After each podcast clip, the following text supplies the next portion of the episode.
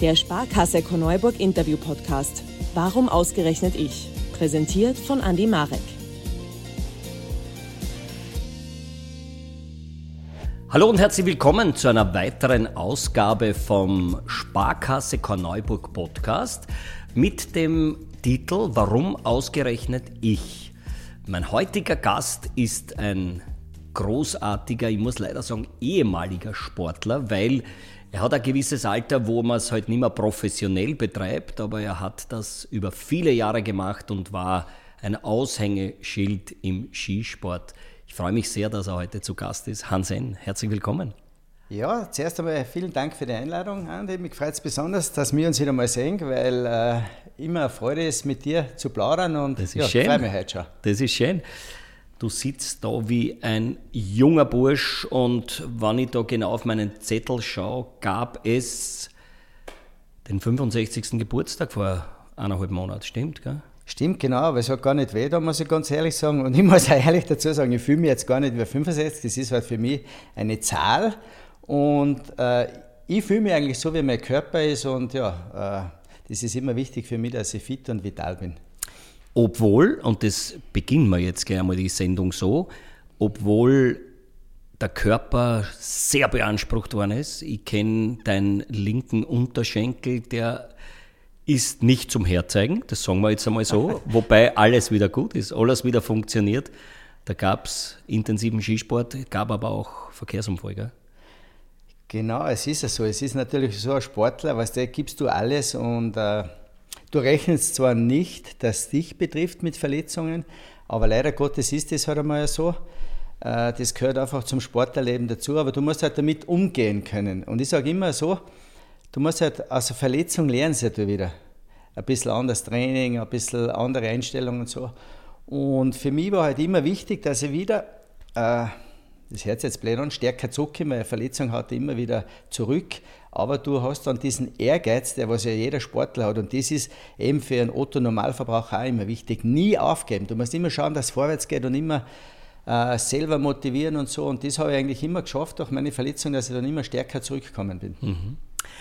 Wir drehen das Rad der Zeit zurück. Es gibt den kleinen Hans N. und das ist ein wasch, waschechter Salzburger, oder? Ja, genau. Im Grunde genommen genau ein Pinzgauer, geboren in, Sa äh, in Saalfelden mhm. und ja, äh, weil bei uns hat es kein Spital gegeben damals und aufgewachsen in Saalbach-Hintergleben. Ah ja. In eines der schönsten, lässigsten Skigebiete, was es gibt eigentlich. Im Jetzt machen wir schon jetzt Werbung am Anfang. Aber kommen wir gleich mal dazu. Wann ist der Hans N. das erste Mal auf Ski gestanden?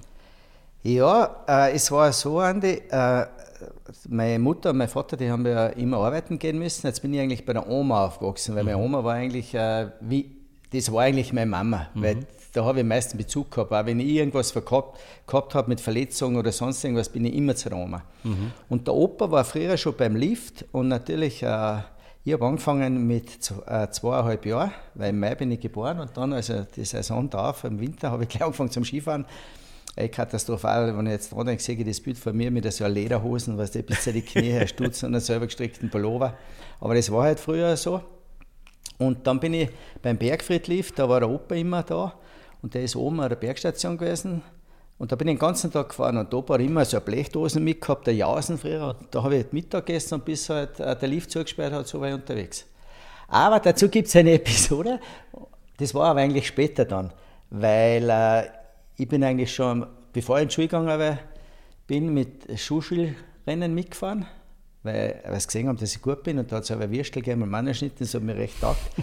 und es war dann mal so eines Tages, ich bin immer gefahren, bis der Lift zugesperrt hat. Da bin ich mal früher heimgekommen und habe so gesagt, ja Hansi, wieso bist du jetzt eigentlich schon da? Und habe ich gesagt, ja, nein, heute freut es mich nicht so. Aber ich muss dazu sagen, ich bin dann immer ohne Stecken gefahren, gesprungen und so. Und da war mal so ein großer Herr, ich meine, ich war, bin heute noch nicht der Größte, damals war er so ein kleiner Knädel. Und bin halt den, weil sie sind immer ausgegangen, ist zwischen die Viers durchgefahren, den hat es geschmissen. Ich bin zwar zurück, ich habe mich gefragt, wie ich heiße, aber mir ist schier gewesen. Mhm. Und dann bin ich natürlich heim, weil mhm. ich schon ein bisschen Angst gehabt habe. Oh yeah. Ja. ja, aber es ist Gott sei Dank nicht so schlimm ausgegangen. Er hat halt nur ein paar Prellungen gehabt, aber trotzdem gesucht hätten sie den kleinen. Wenn man jetzt aus Saalbach-Hinterglemm stammt, muss man Skifahren können?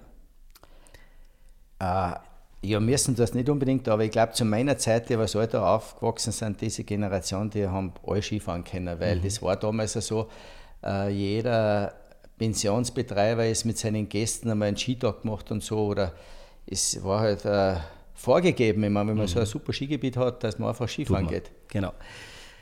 Du bist einer der erfolgreichsten zum Beispiel im Riesenslalom, wenn man bei Olympischen Spielen oder Weltmeisterschaften den dritten Platz macht, dann ist man einer der Besten. Äh, war das schon absehbar als kleiner Bub, dass das ein großes Talent in dir steckt? Äh, ja, also für mich war es immer so, weil ich ja immer das verfolgt habe. Damals bin ich, haben wir keinen Fernseher gehabt, immer zum Nachbar gegangen, Fernsehen schauen, schwarz-weiß, und die Skirennen waren und so. Und die war halt immer begeistert, wie der da runterfand. Und äh, habe immer schon gesagt, weil die sagen, die Hausgäste immer gesagt, dass ich gesagt ich möchte Skirennfahrer werden. Mhm. Aber dass das dann so eigentlich entsteht oder funktioniert, da gehört halt sehr viel dazu. Da braucht man ein bisschen Glück und ja, sehr viele Sachen spielen halt da mhm. die Rolle. Du bist in einer Zeit Ski gefahren, wo unglaublich große Persönlichkeiten auch waren. Ich habe da ein bisschen nachgelesen. Du bist gleichzeitig gefahren mit Ingemar Steinmark, du bist gleichzeitig gefahren mit Franz Klammer. Äh, eine ganz besondere Zeit. Wobei man schon auch dazu sagen muss, ich hatte den Raimund Hedel in meinem Podcast und der war Fußballer bei Rapid und der hat gesagt, man darf nicht immer zurückschauen und sagen, damals war halt alles. Es ist alles anders. War es damals dieser Rennsport mehr eine Gaude und ist es jetzt alles mehr vermarktete Professionalität geworden? Nein, ich muss dazu sagen, äh, zuerst einmal, ja, der Ingemar Stenmark, das war halt einer, äh, so wie die, was einen Hirscher gehabt haben, mhm. der schwere Zeit, weil mhm. äh, bin oft Zweiter geworden hinter denen. Mhm. Aber es war halt einfach eine schöne Zeit, weil die, der Zusammenhalt einfach noch größer war. Mhm. So wie mit Franz Klammer, das wissen ja viele gar nicht, das muss ich jetzt auch noch sagen, der Anton Jimmy Steiner, wir zwei sind ja dazugekommen eigentlich zur Nationalmannschaft. Und wir mhm. waren Techniker. Und damals war der Charlie K. im Cheftrainer und der ja. hat alles in die Abfahrt reingehauen. Und der Klammer Franz war zu dieser Zeit ja der, der, der Kaiser. Mhm. Ja. Mhm. Und das war natürlich für uns als 17-Jährige war super. Wir sind jetzt im Abfahrtsteam dabei. Und jetzt muss ich noch dazu sagen, weil viele wissen das nicht, wo ich meine ersten Weltcup-Punkte gemacht habe, das war in der Abfahrt. Nicht, das habe ich auch nicht gewusst, ja, nicht ja. in technischen Disziplinen. Und zwar war das 75 in Morsin, äh, was weiß ich, Nummer 60 oder was wir gehabt haben. Äh, da gibt es noch auch was Lustiges dazu. Äh, ja, da bin ich Neunter geworden, gell? Mhm. Äh, weil damals hat es nur bis zum 10. Weltcup-Punkte genau. gegeben. Und wenn du nur einen Punkt gehabt hast als Zehnter, dann haben die Arrivierten wie der der Grissmann, der Klammer, die haben gesagt, ja, du brauchst einen Hund zum Aufpassen, was willst du mit einem Punkt, du Scheißerl oder so. das möchte ich mir mal ersparen. Und Gott sei Dank ist sie das ausgegangen. Neunter, zwei Punkte. Aber mir ist schon ein Startturm, der Jimmy und ich, und äh, äh, unser Masseur, der Jakob, hat der Charlie aufgefangen, da, so, Jakob, sag die zwei Anzwickten da, die sollen da unten bei der Kurven, was weiß ich, wie die geheißen hat, noch, äh, beim fünften Astel einen Schwung ansetzen. Mhm. Jimenez, wir schauen ihn so an, so können sagen, ja, der braucht gar nicht zu uns zwar anzwicken, die sagen, wir ist auch nicht größer wie wir. Das haben wir uns natürlich nicht einmal sehr sagen traut. Und dann haben wir uns angeschaut, ja, beim fünften Astel einen Schwung ansetzen. Also, du kannst mit über 120 hin, wie geht sich das aus? Aber ja, das war jetzt so eine kurze Episode.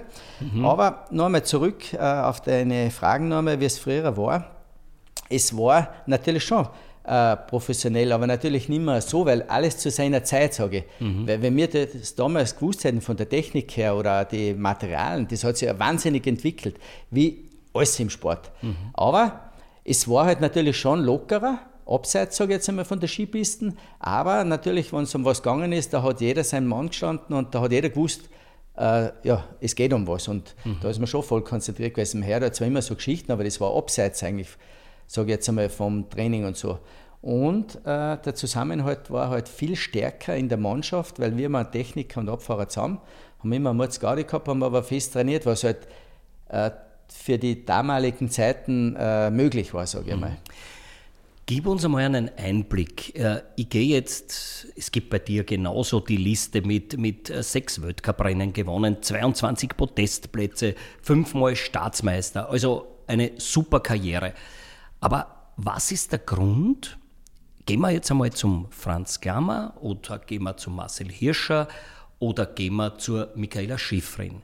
Was ist der Grund, dass Menschen dann immer gewinnen? Aber es geht nicht, wann die jetzt gewinnen mit vier Sekunden Vorsprung, sage ich drauf, die sind halt, sind halt besser. Aber die gewinnen einmal mit einer Zehntel, mit zwei Hundertstel, dann einmal mit einer halben Sekunde, aber sie gewinnen.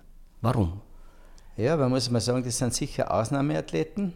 Und der, der, der Klammerfranz zu der Zeit oder Dinge aus Dänemark, das waren halt, äh, ja, das waren halt einfach, die waren einfach ein Sprung vorwärts. Aber meiner Meinung nach, jetzt gesehen, im Nachhinein war das halt einfach so, zum Beispiel der Ingemar, der hat halt ein kleineres Team gehabt. Der hat mhm. damals das eigentlich schon so gehabt, wie jetzt zum Beispiel ein Hirscher gehabt hat, weil der hat ja auch ein eigenes Team. Genau. Das hat sich alles ein bisschen verändert. Wir waren immer Mannschaft, immer mhm. zusammen. Und bei Marcel hat sich ja alles rundherum um ihn abgespielt. Das war auch beim Hermann Mayer so. Und genau. das war damals eigentlich nicht so möglich, mhm. weil da hätte der Charlie gleich reingefangen. Das ist Wahnsinn, das geht nicht sowas. Und das hat sich eigentlich damals so entwickelt, äh, ab dem 85er Jahr, wo der Bumhans dazugekommen ist. Und dann haben sie eigentlich das so ein bisschen herausgefiltert, weil der Robi Tränkwalder, der was jetzt äh, die ganzen managt bei Red mhm. Bull, der war ja damals eigentlich äh, für den Günther Mader zuständig und der hat das schon so ein bisschen mit dem Günther eigentlich äh, forciert. Und da sieht man halt schon, wenn es auf einer einzelnen Person und das Team rundherum um die so abgestimmt ist und passt, natürlich schon mehr Möglichkeit ist, weil du kannst halt die, die Fein, das Feintuning noch mhm. machen, mhm. sage ich mal. Das heißt, man ist nicht so weit weg von denen, aber das kleine bisschen, was dann das noch ausmacht, das ist, ist halt da. Das genau. gibt's, ne? Und das war ja zum Beispiel bei mir, also ich war sehr viel verletzt und war dann oft, habe mich dann immer ein bisschen geweigert, Überseetraining fahren und so und habe halt daheim immer trainiert, weil ich genau gewusst habe, was ich brauche. Ich brauche ein bisschen was anderes. Mhm. Und das war damals eine Zeit, wo ich eigentlich alleine im Riesental auf, äh, ja, bei den Fahrern dabei war. Und das war für mich natürlich auch nicht gut, weil ich im eigenen Team zu wenig Konkurrenz gehabt habe. Jetzt, wenn du eine starke Konkurrenz im eigenen Team hast, steigert sich du natürlich mehr gefordert, besser. Ja, ja. Genau. Mhm, mhm, Aber ich war trotzdem eigentlich immer dann einen Sprung noch dabei, weil ich eigentlich äh, ja, äh, ja, mehr da habe, weil ich mir gedacht habe, ich brauche das, das kann ich mit der Mannschaft nicht zu so trainieren. Mhm. 1980, Lake Placid, es sind die Olympischen Spiele, gleichzeitig zu den Olympischen Spielen quasi die Weltmeisterschaft. Ja? Und du wirst in Lake Placid Bronzemedaillengewinner im Riesenslalom. Ein größtes Erlebnis, was wir haben gehabt? Bist du als Favorit dorthin gekommen? Wer waren die Gegner oder war das eher dann doch überraschend? Na, Favorit war sicher der Ingemar Stenmark, weil er war zu dem Zeitpunkt einfach der, der, der Hero damals, muss man sagen, weil er hat so viel Weltcuprennen gewonnen bis dahin schon. Und natürlich, äh, die Erwartungen sind für mich gewesen, eine Medaille zu machen. Das ist mhm. immer, wenn du zu Olympischen Spielen gehst, erzählt immer eine Medaille. Und ich muss sagen, das war ja die letzte Olympische Spiele, waren das, das wissen viele nicht, wo der Riesenslalom an zwei verschiedenen Tagen ausgetragen ah, wurde. Schon, ja. Am ersten Tag war ich Zweiter, war es noch gut. Boah, der ist super, habe ich zwar eh schlecht geschlafen, muss ich ehrlich das sagen. Denke ich Nacht, ja. Und dann am zweiten Tag habe ich gedacht, jetzt muss ich, die Chance ist da, dass man den Inge mal packt. Gell? Und dann habe ich aber leider einen Fehler gehabt, bin aber noch gut reingekommen und ja, und habe aber die Bronzemedaille gewonnen, muss ich sagen. Wobei dann habe ich die Medaille schon gehabt und nachher war das Slalom. Da gedacht, jetzt ist mir wurscht, jetzt gehe ich voll an, dann möchte ich auch noch eine Medaille. War ich auch wieder im ersten Durchgang Zweiter. Vierter waren, gell? Zweiten Durchgang zu viel riskiert, ein bisschen ausgerutscht, ja, und um 600 oder 700 Vierter waren. Das ist natürlich die Blecherne, ist bei einer Olympiade immer der mhm. blödeste Platz, sage ich mal. Wenn man sich jetzt anschaut, äh es gewinnt jemand ein Rennen, dann werden auch Zahlen veröffentlicht, was man für so einen Sieg kriegt, dann Geld und so weiter. Du bist 1980 der drittbeste der Welt. War das finanziell auch was Besonderes? Ja, sicher. Damals zu dieser Zeit, da waren ja die, die Skifirmenbesitzer waren ja nur Eigentümer. Da mhm. war jeder zum Beispiel wie bei Atomic der Rohrmoser, genau, ja, und bei Blitz hat der Toni Arnsteiner, mhm. das waren ja so ganz besondere Menschen mhm. und die waren für den damaligen Skisport sehr wichtig. Und äh, wenn du einen guten Bezug zur Firma gehabt hast, hast du natürlich noch ein bisschen mehr verdienen können, sage ich mal. Und es war einfach also mehr familiär, weil jetzt mhm. sind alles Konzerne, da geht es beinhart her, beinhart her und ich muss sagen, es ist natürlich so, äh, gut verdienen dann halt jetzt die, was vorne dran sind, das sieht man eh, weil hinten dran, das sind eher Hungerleiden, weil die müssen sich alles selber finanzieren, ja. oft teilweise das Training, das ist nicht so einfach und der Verband tut sich jetzt auch ein bisschen schwer, dass das Geld aufstellen. Natürlich haben sie die Möglichkeiten, jetzt damit die äh, Kopfsponsoren oder sonst noch irgendwie Sponsoren an Bord zu holen. Das war ja bei uns damals nicht möglich. Das hat erst der Hati Weirater dann eingeführt. Mhm. Durch das ist das Ganze mit diesem Kopfsponsor ins Rollen gekommen. Aber ich muss sagen, zur damaligen Zeit haben wir ganz gut verdient. Mhm. Du wirst 1980 Dritter bei den Olympischen Spielen, bei der Weltmeisterschaft. Äh, hat sich da das Leben geändert? Du bist plötzlich ein Superstar, du, es kennt dich jeder, Hans N., vor allem immer wieder der sympathische Hans N., das muss man auch dazu sagen. Da gibt es ja in anderen Ländern super Skifahrer, die magst nicht anschauen, weil sie alle grandig sind oder weil sie nicht sympathisch sind. Du warst immer sympathisch. Aber war es für dich so einschneidend, dieses 80, dass, sie, dass, dass dein Leben anders geworden ist? Ja, ich würde jetzt sagen, mir hat sich nicht viel verändert. Ich, ich habe dann, äh, wie soll ich das jetzt sagen, äh, ja, eigentlich äh, meine erste Frau kennengelernt. Naja, so, eben hat sich das Leben ja, geändert. Hat sich gleich verändert, genau, und habe dann eigentlich einen tollen Sohn gekriegt zu der Zeit. Mhm. Wobei, sagen wir, ich habe ja dann eigentlich, äh, also wo wir jetzt schon dabei sind, eine Trennung gehabt von der Frau und hab, mhm. bin wieder verheiratet, habe ganz eine tolle Tochter und äh, so lebe ich jetzt noch immer zusammen mit meiner jetzigen Frau, mit der zweiten, mhm. und das ist ganz super. Aber verändern tut sich sicher was, äh, weil du wärst hin und her gereicht, weißt mhm. du, dort Auch damals schon, damals war das ja, auch schon so. Nein, das ja, war damals. Und damals war es noch viel ärger, sage ich mal, weil da waren die Leute einfach noch mehr fokussiert. Ist, zum Beispiel auch beim Fernsehen, wenn Skirennen war, auf der Skihitten war, war es immer bummvoll, die haben geschaut. Heutzutage ist es natürlich so, der Sport ist sehr übersättigt, mhm. weil es so viele Sportarten sind, sieht man mhm. so viel. Und Jetzt sind, schauen halt nur mehr die richtigen Fans, so sage ich jetzt einmal. Mhm. Aber natürlich, äh, die Heroes, was es jetzt gibt, äh, den kennt jeder.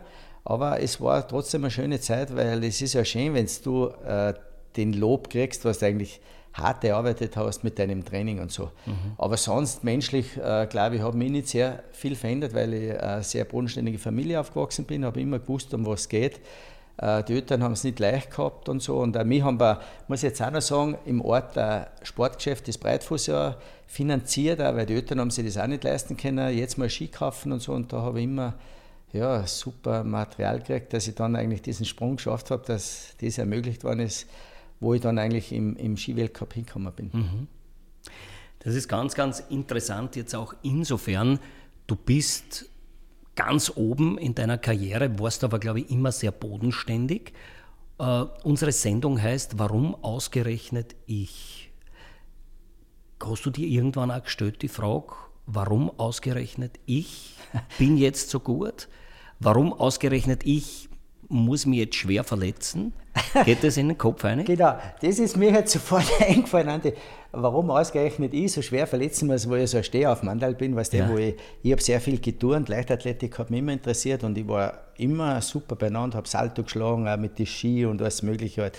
Und, und viel gemacht für meinen Körper. Und dann habe ich mir gedacht, ja, wieso, wieso ausgerechnet mich? Wo ich so gut beieinander bin, passiert mir das, was die Muskulatur ist super beieinander, aber natürlich ist so die Kreuzbänder oder das, das kannst du einfach nicht trainieren. Mhm. Da gibt es halt immer so Mikroschäden und so.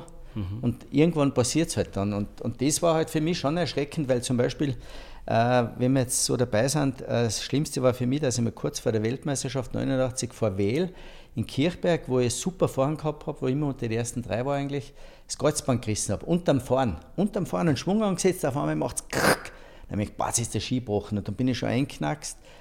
Und dann bin ich so rausgefahren, da habe ich noch so eine Pakete gehabt, weil da hängst alles mit der Muskulatur mhm. ab. Unser Teamarzt damals, der Benedetto, äh, ja, haben sie Kreuzbandel, da hilft nichts. Aber so wie ich die kenne, psychologisch vergaßt du, dass du zur Weltmeisterschaft fahren kannst. Das war drei Wochen vor der WM in Wähl. Und ich sage, was, das geht? Ja, das machen wir. Weil du als Sportler, weißt du, da müssen sie deinen Fuß hinter. Ich schwöre, ich schwöre, ich weiß das. Das ist in der Zeitung gestanden, dass du fährst und magst mit der Muskelkraft brauchst du das Kreuzband nicht. So irgendwie war das, gell? Genau, so, ich habe zwar auch eine äh, Arthroskopie gehabt, weil diese ja. Fasern muss man da ist nichts einklemmt. Dann habe ich beinhart trainiert drei Wochen, dann habe ich zwar so eine Schallschiene gekriegt als Sicherheit, mhm. damit du nicht mehr in diese Überstreckung kommst. Aber die waren früher halt so groß. Mhm. Und dann bin ich Qualifikation gefahren, bin immer Bestzeit gefahren, äh, vom Rudi Nierlich und so, sonst hätten sie mir gar nicht mitgenommen, weil der war ein Mutztheater. Ich, ich kenne es ja nicht den mit, dem er das Geizmantel hat. Mhm. Aber durch das, der Bumhans hat gesagt, nein, der hat aber bis Zeit immer mit, da war ein Mutzthema. Und leider ist das dann in Wähl drüben dann schief gegangen.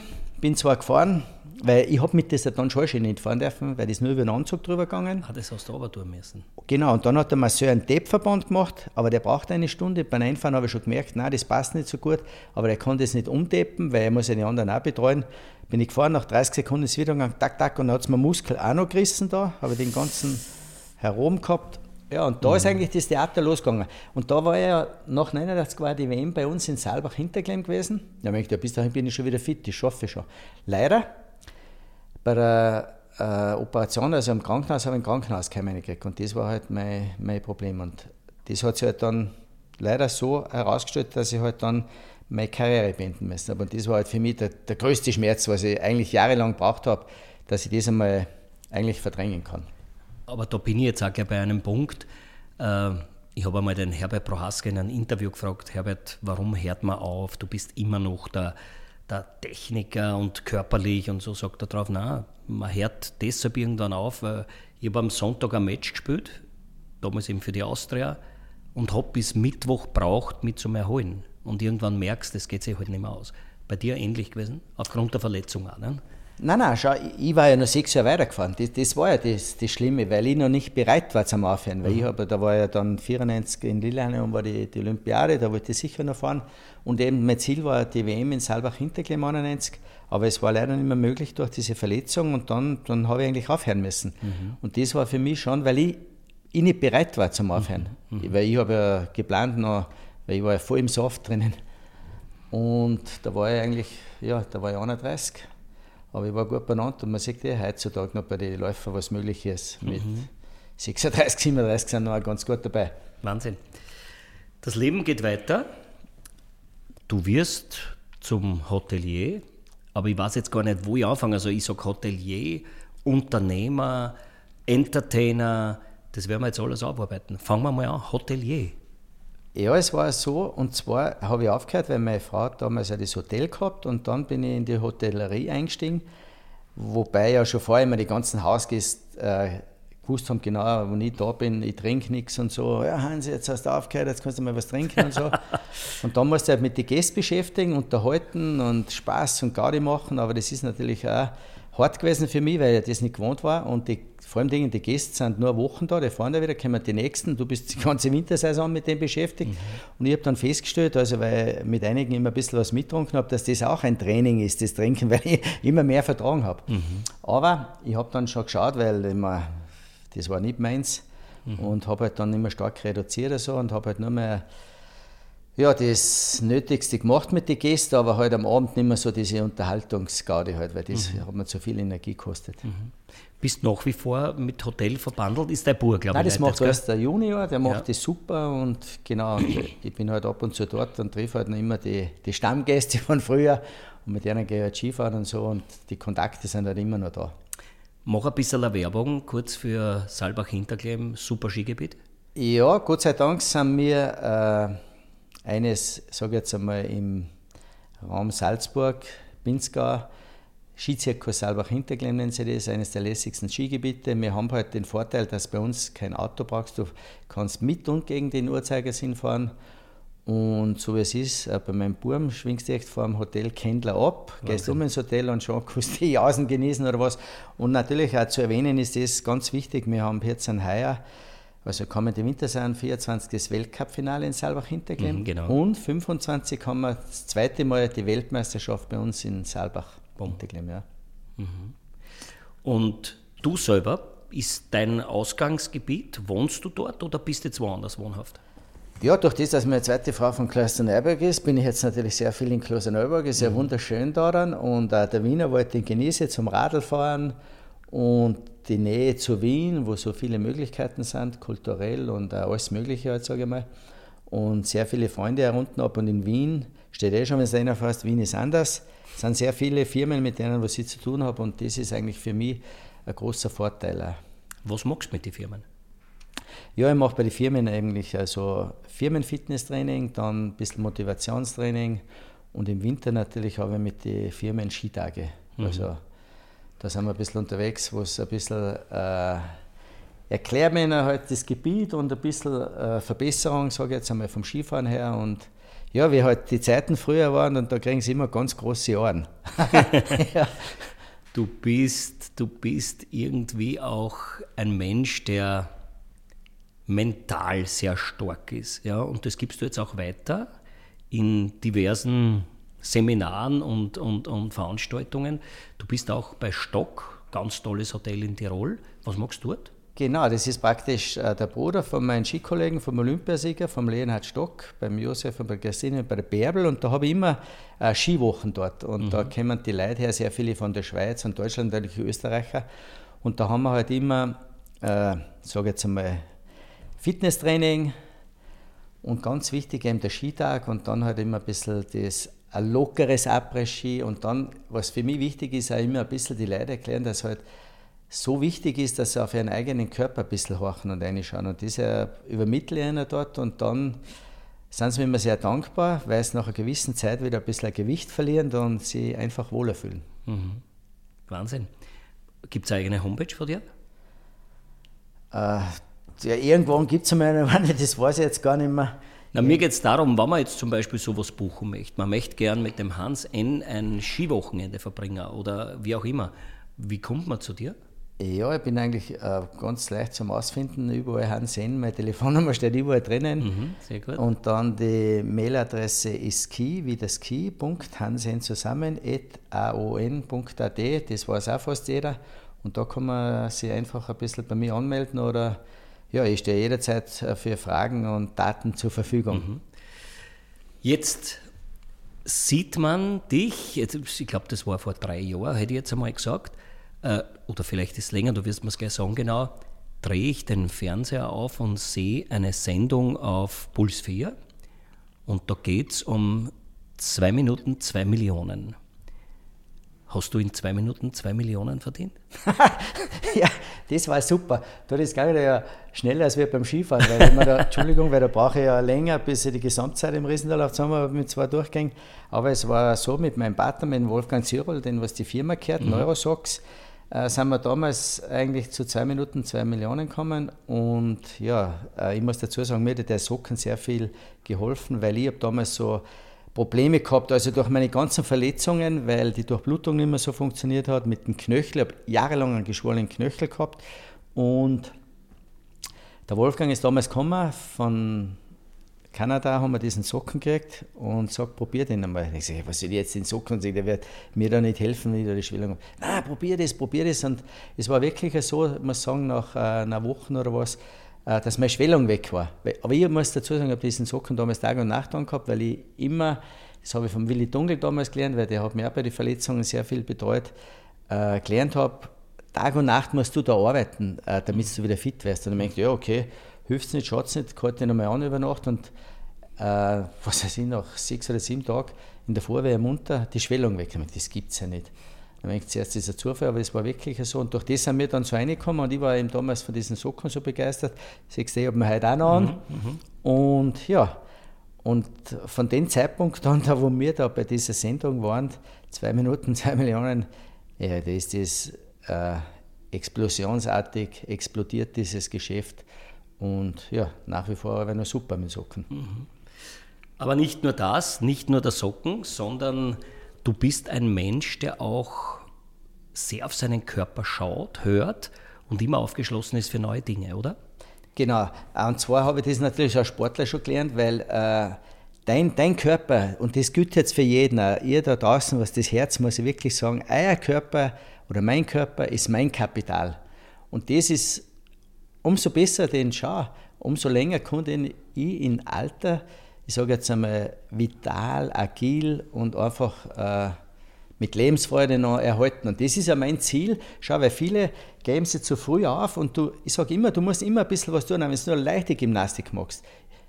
Und das ist so wichtig, oder die Muskulatur stärken, weil die Muskulatur hält dein Skelett zusammen. Mhm. Und warum fallen die Menschen, was älter werden, immer so zusammen, weil ihnen die Muskulatur die Stabilität abgeht. Und die haben dann keinen sage jetzt einmal, es gibt andere Sachen, wo es halt nicht mehr möglich ist, halt keinen aufrechten Gang und so, aber das ist mir immer wichtig. Solange wie möglich möchte ich äh, ja, fit und agil bleiben. Das bist, du magst immer nur aus dem Stand ins Salto, gell? Ja, ich habe eine Zeit lang nicht mehr machen können, aber jetzt, weil es mir mit dem Knie eigentlich wieder gut geht, jetzt mache ich und ich habe, äh, ich habe ja nächstes Jahr 66 und da gibt es ja ein super Lied von Udo Jürgens, gell? mit 66 fängt das Leben an und bis dahin, ja, möchte ich ihn eigentlich in einer Kombination mit einem Flickflack machen, das war mein großes Ziel und ja, schauen wir mal. Ich muss jetzt ganz kurz korrigieren, ich habe einmal ein Interview mit dem Uli Bär, großartiger Musiker, habe ich ein Interview ja. geführt und, und der Uli Bär hat gesagt, er ist einmal gestanden am Zentralfriedhof vor dem Grab von Udo Jürgens und hat gesagt, Herr Professor, Sie waren ein toller Musiker, aber den Blödsinn, was da komponiert haben, mit 66 fängt das Leben an, das können Sie vergessen. Ich bin jetzt und bei mir fängt gar nichts an, hat der Uli Bär gesagt. Bei dir, du sagst drauf, Genau, nein, und ich sage immer schon, es ist nie zu spät. Auch noch für ein bisschen noch mehr in die Jahre gekommene Leute. Immer, ihr müsst immer was tun. Also, wer rastet, der rostet, sage ich immer. Und auch wenn man mit späten Jahren anfängt, ist immer noch sehr viel möglich. Aber mhm. vor allem Dingen, man spürt das dann ein bisschen im Körper. Und vor allem Dingen, ist, ist, der Geist wird ja auch ein bisschen wacher. Und das ist ja auch im Alter ein bisschen wichtig, da ich sagen. Jetzt lass uns ganz kurz wieder zum Skisport zurückkommen. Da gibt es zwei wesentliche Fragen, die ich habe. Die eine, warum ist der Hans N. nicht Trainer geworden? Warum ist der Hans N. nicht im, beim ÖSV in irgendeiner Funktion? Warum hast du das gar nicht betrieben?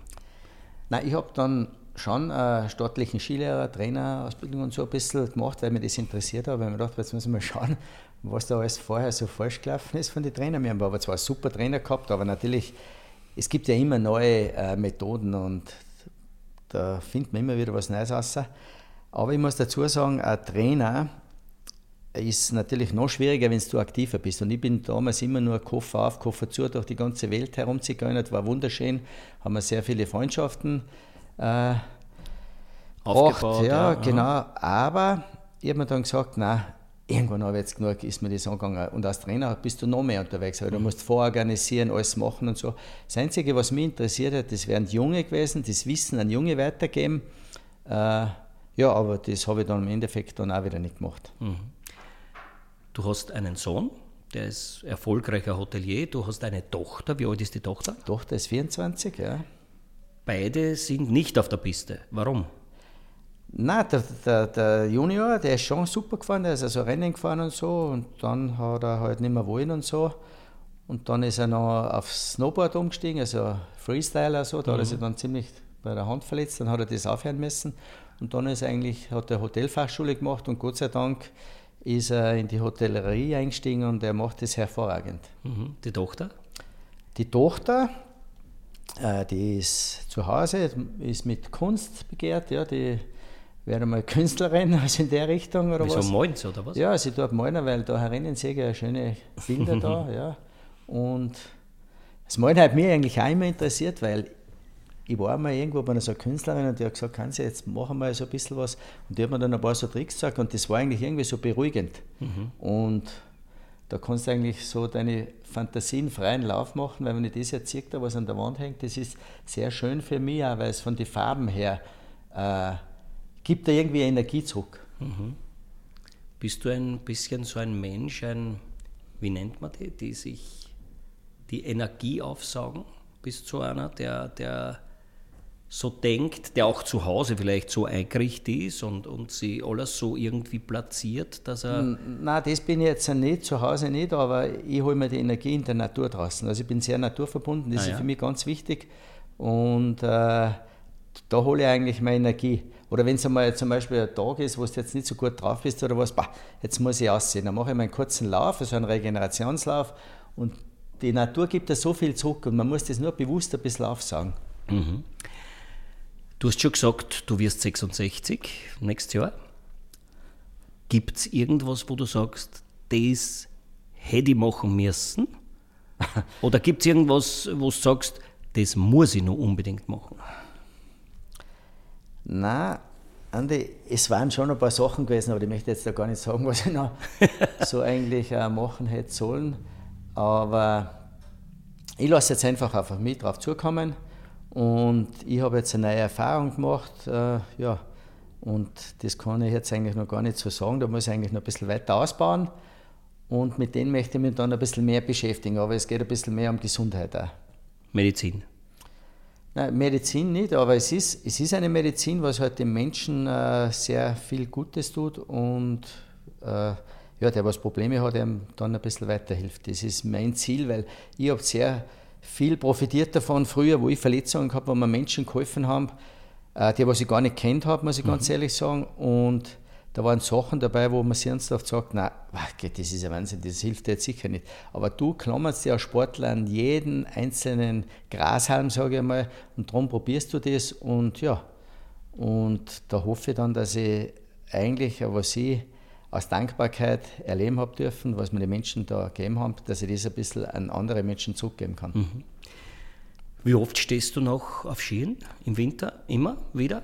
Ja, ich, nein, ich stehe schon viel auf die Ski, aber so viel auch nicht, weil jeder fragt mich, ja, wie viele Skitage hast du? Ich zähle die Skitage nicht. Ich mache Skitage jetzt für mich, wenn die Pisten passt, das schönes Wetter ist, wo ich Spaß habe. Weil ich mhm. mal früher bei jedem Sauwetter rausgehen müssen, trainieren und so. Das, ja. ich mir, na, das brauche ich jetzt auch mal nicht. Natürlich, wenn äh, wenn es schneit, super Büffelschnee ist, da gehe ich schon raus. Aber sonst bin ich schon eher so ein schön Wetterskifahrer oder zumindest wenn die Pisten super ist. Weil ich Gott sei Dank noch in körperlich guter Verfassung bin mhm. und spüre noch eigentlich diesen Rebound vom Ski, wenn du richtig auf der Kante ziehst und so.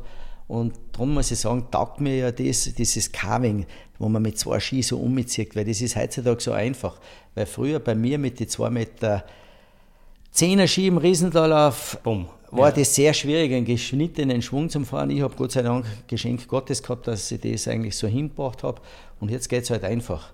Darum muss ich sagen, noch, im Nachhinein, weil ich denke mir oft, bah, so ein Carving-Ski ganz normal vom Geschäft aus, so hätte ich damals gebraucht, weil die Riesendorlauf waren noch ein bisschen eckiger gesetzt. Da war es mit einem normalen, sage ich, Sportgeschäft-Ski, was dann um die Ohren gefahren. Mhm. Das ist unglaublich. Ich muss eins dazu sagen, wir sehen uns des Öfteren unter anderem, wenn Kurt Feist äh, Promi-Skirennen veranstaltet. Und egal wer da kommt, jetzt, jetzt hat er schon eingeladen gehabt, den Bojan Grischer, er hat eingeladen gehabt, äh, wem hat er denn noch gehabt, äh, von richtig, richtige Kanten. Aber letztlich gewinnt immer der N. Na, letztlich auch nicht, aber Vielleicht schauen wir es ein bisschen besser aus. aber, aber das Schöne ist halt so, was du sagst, der Bojan Grisha, Bojan... Ja, mit David Zwilling war, alle, alle waren da und alle ausgeschlagen. Über. Lang gekämpft. Nein, interessant ist aber mit den Jungen, Andi, was die da schauen, wie da die Spanne noch liegt und das ist auch immer ein bisschen eine schöne Herausforderung, für mich muss ich ganz ehrlich sagen. Das, das glaube ich. Was magst du denn für Hobbys gern?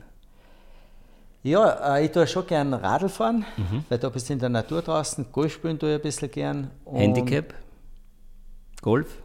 Ja, was habe ich jetzt, ein, bei 20 um da. Ich war schon mal herunter, ich spiele jetzt nicht mehr so viel, das muss ich mhm. ganz ehrlich sagen. Aber Golfen ist insofern schön für mich, wenn ich halt jetzt mit Freunden spiele, wo wir ein bisschen eine Gaudi haben. Mhm. Weil das ist immer wichtig, weil wenn du jetzt 18 Löcher gehst und hast keine Gaudi, dann wird es schon sehr mühsam, weil du bist ja schon äh, fünf Stunden unterwegs, würde ich sagen. Mhm. Und dann noch ein bisschen zusammensitzen und halt ein bisschen, ja, da sind halt dann auch wieder ein paar Sportler dabei und dann wird halt wieder von früher erzählt und ja, läuft halt der Schmäh, sage ich einmal. Ich habe immer im Podcast, im Sparkasse Karneuburg Podcast, Gäste, die aus der Region hier kommen. Ich sitze jetzt da äh, in einem sehr hochgelegenen Büro. Ich sehe fast von der Umi auf Klosterneuburg. Was ist das Besondere an Klosterneuburg für dich? Neue Lebensqualität, andere Lebensqualität, weil wenn man in die Berg daheim ist, ist es halt dann schon was anderes, wobei Klosterneuburg liegt auch ein bisschen erhöht. Nicht? Genau, du sagst das, ich schaue ja von drüben um da. Mhm. Sparkasse sehe ich zwar nicht, aber umschauen tue ich da. Ja. Und ich laufe ja oft oder vor allem im Radl da die Donau, Donau entlang, entlang, und so. Da mhm. sehe ich das natürlich, was super, super Radwege, das gibt es bei uns daheim nicht, muss ich ehrlich sagen. Weil bei uns am Aussehen, Berg auf, runter, auf wieder. Und das ist das Schöne, da kannst du mal richtig lang radeln. Natürlich, der Gegenwind ist oft der Lure, das habe ich am Anfang nicht gewusst.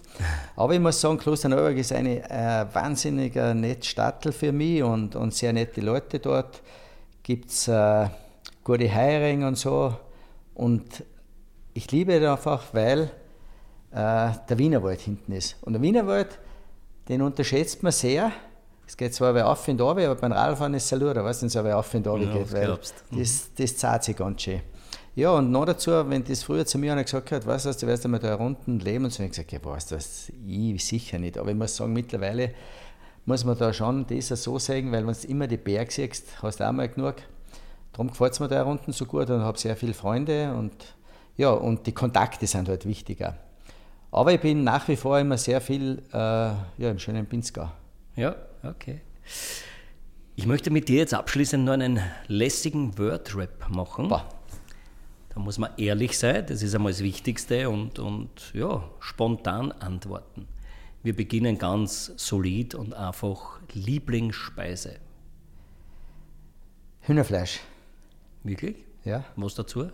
Ja, Reis, Reis äh, oder Kartoffeln, mhm. weil ich brauche, äh, weißt du, Muskulatur hält da so ein bisschen und da brauchst du Kohlenhydrate mhm. und, und Hühnerfleisch liebe ich sehr gern. Wobei ich sagen muss, äh, ich mag gern Kaiserschmarrn, aber mhm. der muss bei mir mit Rosinen sein. Ja, super. Ja, viele okay. Menge Rosinen. Ja, ja. Aber super. Lieblingsgetränk? Apfelsaft gespritzt. Glaube ich dann nicht. Wieso? Naja, Wein, Bier gar nicht. Nein, nein. Äh, Andi, ich muss ganz ehrlich sagen, äh, weil wir jetzt noch mal dabei sind, ich habe äh, eben äh, durch meine Verletzung, mhm. habe ich damals leider äh, Hepatitis C durch eine Bluttransfusion gekriegt. Genau.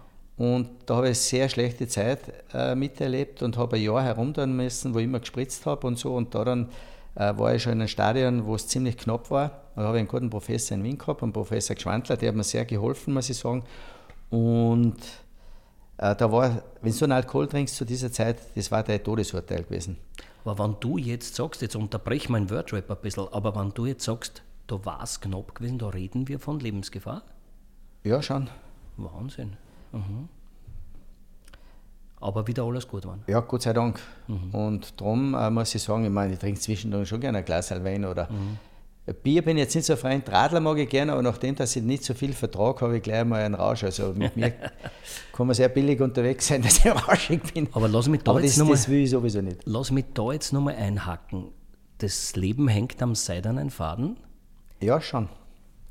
Wird man dann, ist man dann danach anders? Lebt ja, man, man, bewusster? Ja, ja, sicher, man denkt bewusster, weil äh, man denkt sich, das hätte jetzt schon sehr blöd ausgehen können. Mhm. Und natürlich ist das dann äh, von heute auf morgen eine Lebensumstellung, das ist ganz klar. Wie gesagt, eben, ich, meine, ich brauche keinen Alkohol, aber das war halt, Alkohol ist Todesurteil. Und dann mhm. habe ich halt einmal äh, überhaupt nichts getrunken, sage ich, was alkoholisch ist oder was.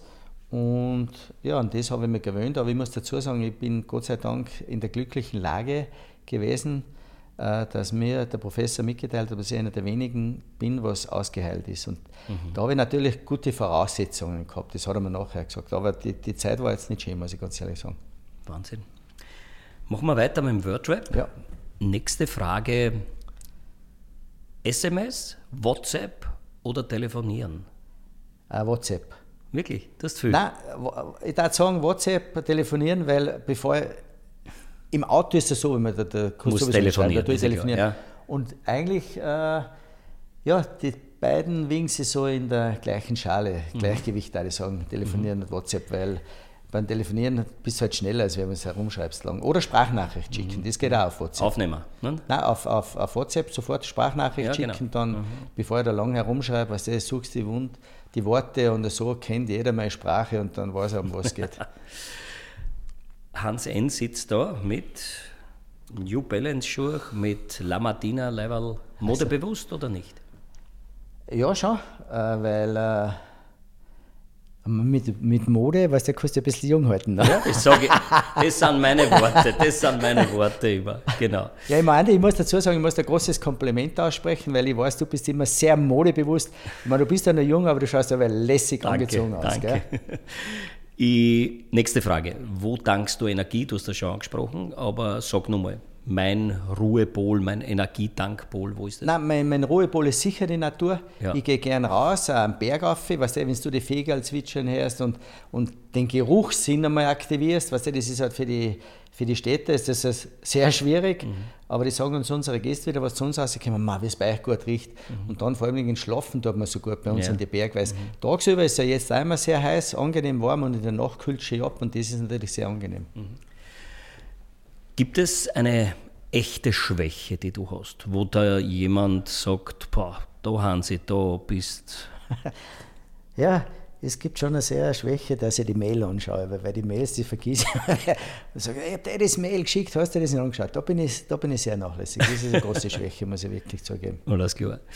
Was willst du gar nicht äh, bei deinen Freunden, bei den Menschen, mit denen du zu tun hast?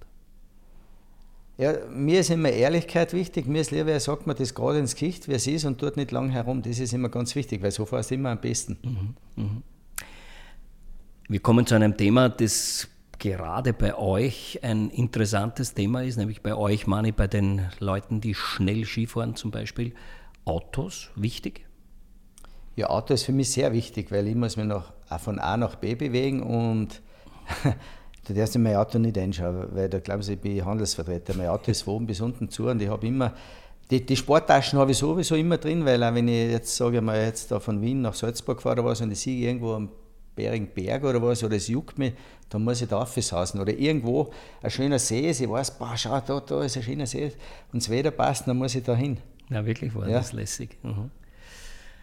Ähm, wir kommen zu einer, einer Frage, die natürlich auch so immer auf der Hand liegt, aber wenn man prominent ist, dann, äh, ja, trotz alledem gibt es vielleicht auch für dich jemanden, wo du sagst, einmal im Leben hätte ich gerne einen Kaffee mit dem oder der gerne getrunken? Äh, ich muss dir noch ganz dazu sagen, prominent bin ich jetzt nicht. Ich ja, war halt einmal Sport, äh, Sportler vorher und durch das kennen mich halt viel. Aber, aber weißt du, prominent bin ich jetzt einmal auch nicht so, wir kennen halt viel. Aber äh, was halt ganz super war, äh, ich hätte halt gerne mal einen Kaffee getrunken mit Sylvester Stallone.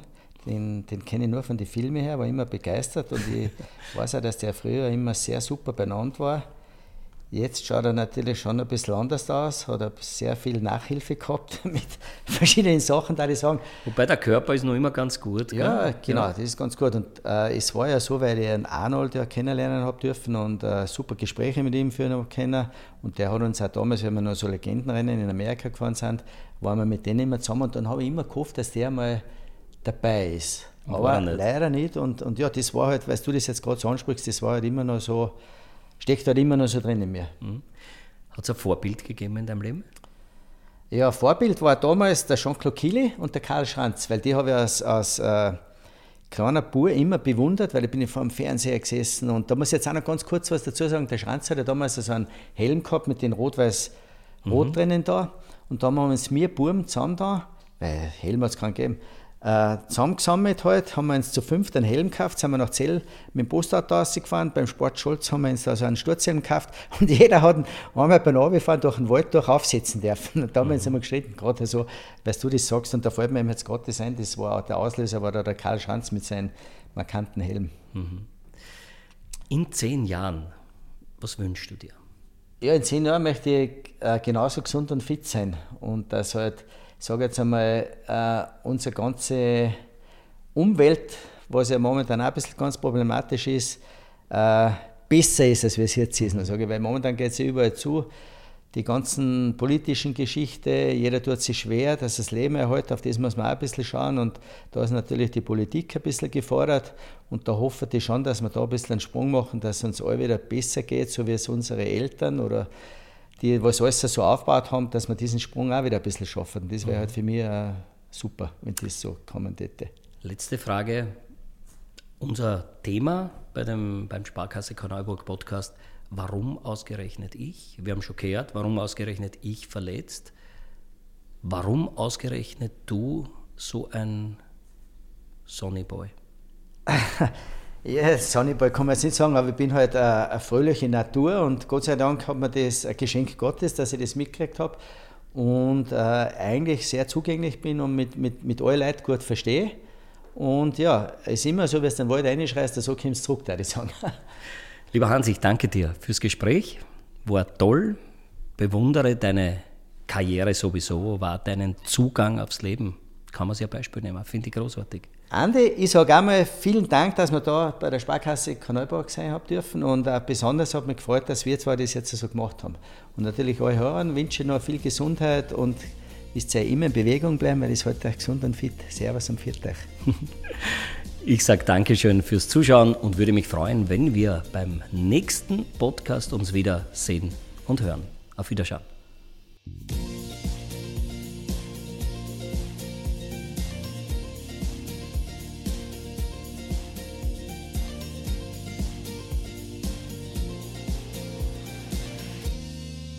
Vielen Dank fürs Zuhören. Wenn du auch in Zukunft keine unserer neuen Folgen verpassen möchtest, dann folge jetzt unserem Podcast. Wir freuen uns bis zum nächsten Mal, wenn es wieder heißt, warum ausgerechnet ich?